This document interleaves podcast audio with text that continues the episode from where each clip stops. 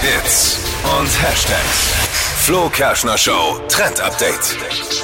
Im Netz, da trendet gerade wieder ein Make-up-Trend. Es geht um den Eyeliner, also diese Wasserlinie, die man unter dem Auge hat. Wisst ihr, was ich meine?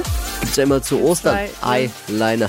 Witzig. Mhm, okay. Ja, das, du merkst schon, das ist das Einzige, was uns an qualitativen Beiträgen beim Thema Eyeliner einfällt.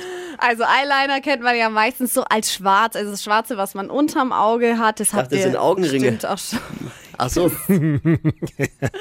Aber jetzt passt mal auf. Also Ja. dieser neue Make-up-Trend ähm, sorgt eben dafür, dass man nicht so Augenringe hat im Sommer und Ah. schöne große offene Augen.